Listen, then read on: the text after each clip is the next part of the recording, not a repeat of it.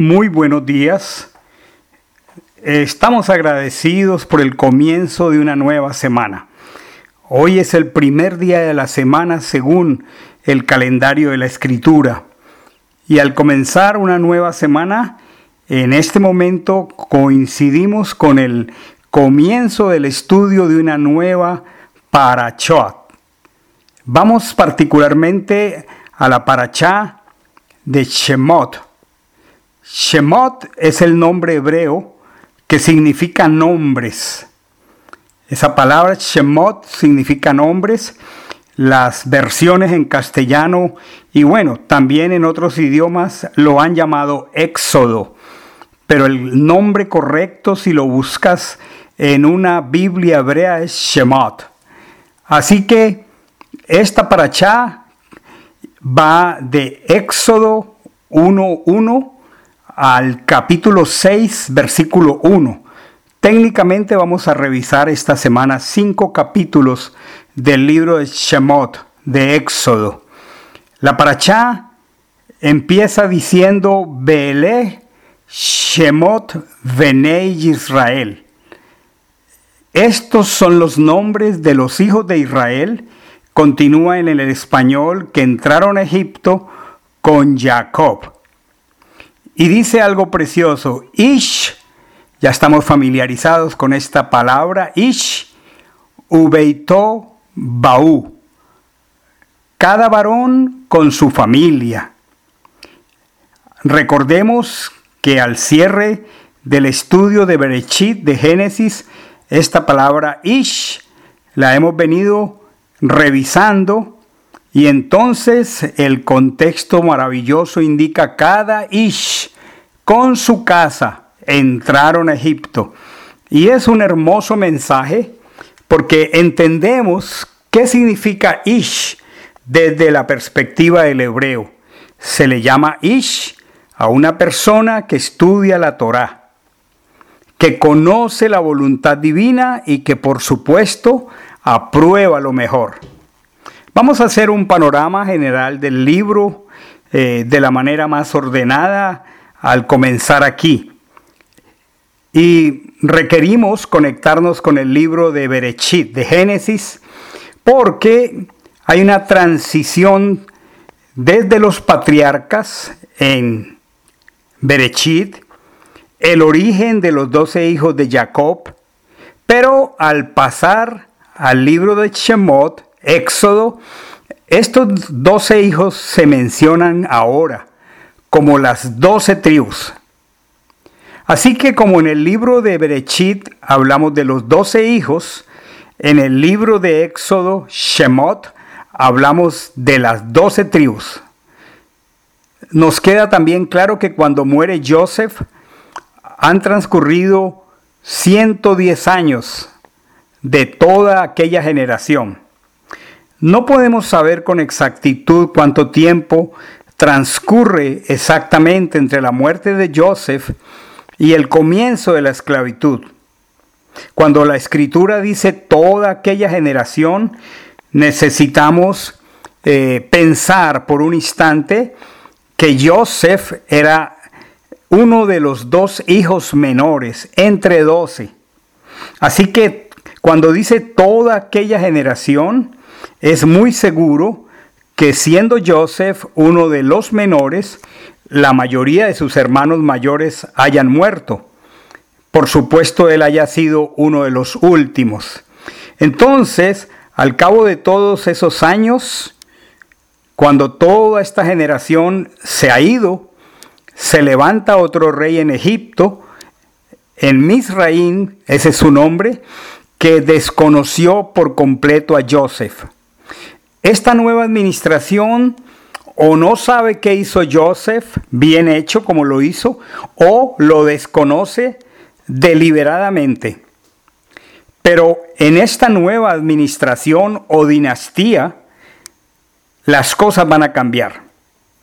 De repente, los hijos de Israel, y contraria a su voluntad, y además sin previo aviso se encuentran en esclavitud. No era fácil esta transición. Pasar de ser los familiares directos del ministro de Economía de Misrayim, el segundo hombre en importancia, y sin previo aviso convertirse en esclavos. Este libro es excelente para nuestra vida el día de hoy, sobre todo porque nos da una perspectiva correcta, porque muchas veces de repente las cosas cambian para nosotros y sin nosotros esperarlo o desearlo y algunas veces imaginarlo, nos encontramos en duras dificultades, en estrechez. Es importante que la palabra que expresa el nombre de Egipto, el texto hebreo es Misrai. Misrai significa doble angustia y me parece tan ilustrativo el nombre que expresa la realidad del sistema, del mundo donde vivimos. Misrai, doble angustia, algo que llega de repente, de forma inesperada, porque las personas están confiadas. Pero eh, Joseph y la misma escritura ya lo había expresado. Joseph al morir había dejado instrucciones muy precisas. Él les dijo, Dios va a recordarlos y los va a hacer salir de aquí. Solo que ninguno imaginaba cómo sucedería esto. El capítulo 50 de Berechit, de Génesis, el versículo 24, 24, perdón, dice, y Joseph dijo a sus hermanos, yo me muero, mas Dios de seguro os visitará y os hará subir de esta tierra a la tierra que juró a Abraham, a Isaac y a Jacob. Dios se va a acordar de ustedes, fueron las últimas palabras de Joseph. Algo maravilloso, profético. Dios los va a hacer subir de aquí. La pregunta es, bueno, ¿cómo? Pero él no dijo, él nunca expresó el cómo, no lo explicó, no anunció acerca de las circunstancias que se darían. Pero además el pueblo había recibido mucho antes una profecía. Porque para el tiempo donde Joseph tuvo sus sueños, ya han pasado 117 años. ¿Cuántos años pasaron desde que Abraham tuvo ese encuentro maravilloso con el Elohim de Israel en el capítulo 15 en el famoso pacto de las piezas. En ese momento Dios le dijo que su descendencia estaría esclava en Egipto. Así que para ese momento habían pasado aproximadamente 140 años de Zigzag, mm, más los años de Abraham. Estaríamos hablando de unos 250 años. De hecho, los hijos de Israel, cuando lo expresamos, yo también lo expresé en el pasado, que tuvieron 430 años en esclavitud en Egipto, esto no es correcto expresarlo de esta manera.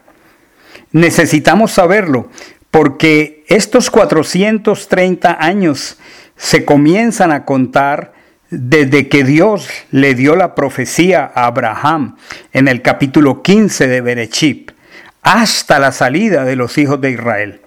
Eso suma aproximadamente 400 años.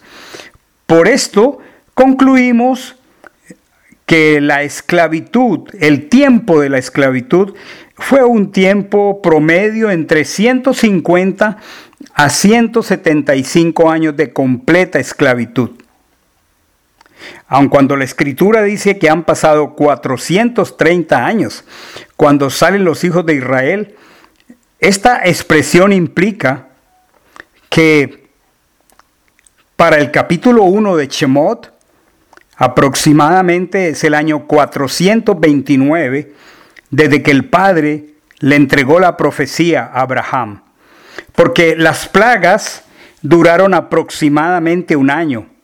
A veces leemos la escritura de corrido y pensamos que sucedieron una seguida de la otra, pero no fue así.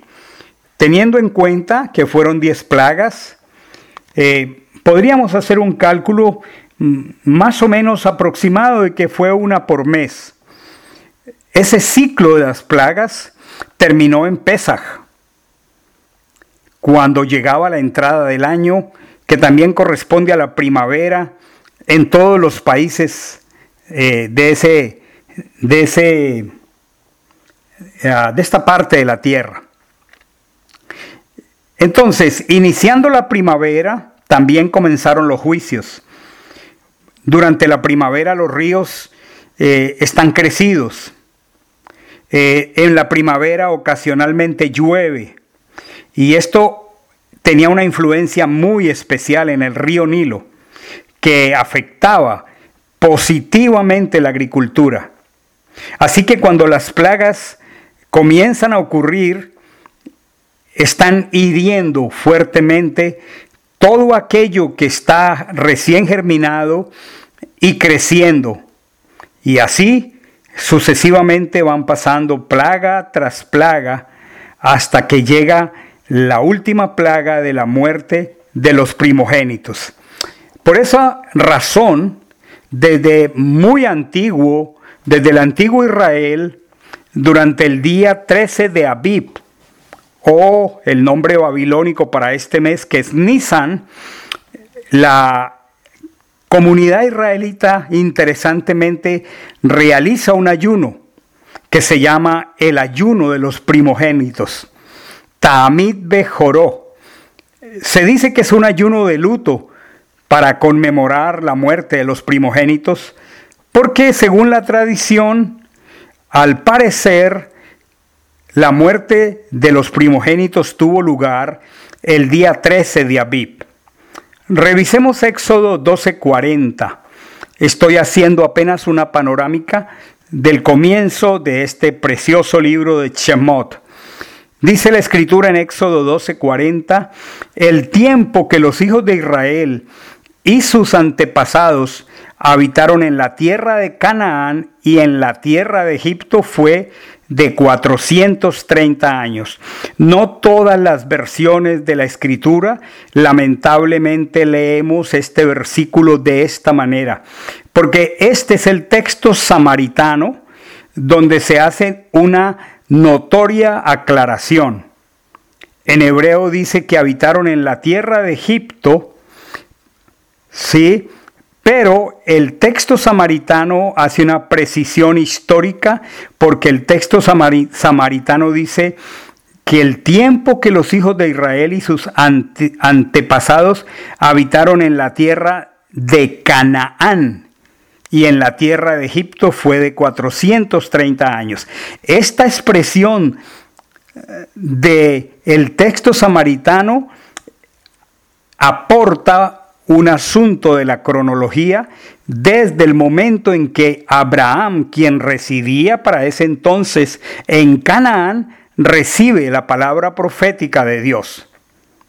Así que el texto samaritano, que es único, usted lo puede leer en la Biblia textual en la cuarta edición. Eh, hace una precisión histórica porque además de Egipto nombra la tierra de Canaán, por lo tanto incluye desde Abraham hasta la salida de Egipto.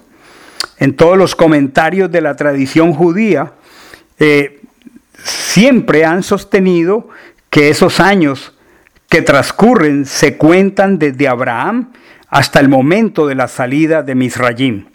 El versículo 41 de Éxodo 12 dice, transcurridos 430 años, en aquel mismo día toda la posesión de Achén salió de la tierra de Egipto, de Misraim.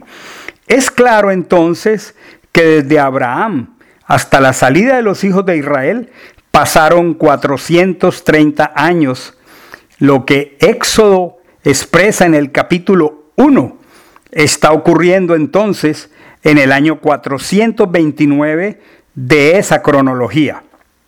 También sabemos por la cronología universal que esto está ubicado en el año 1280 antes de Machiach.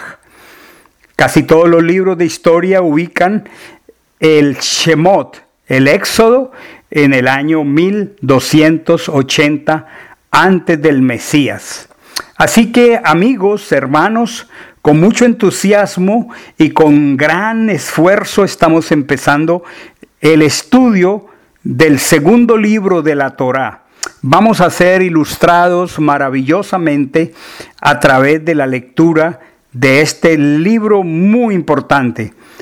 Por lo pronto recordemos que vivimos en tiempos que pueden cambiar inesperadamente y pasar de situaciones de mucha comodidad a tiempos de doble aflicción. Misrai, el nombre de Egipto, el nombre del sistema mundial. Por eso, nuestra motivación es a no tener mucho que ver con este sistema. Vamos a aprender cosas maravillosas. Así que prepárense, mañana continuamos. Que tengan un bonito día. Ay, shalom. Bendiciones a todos.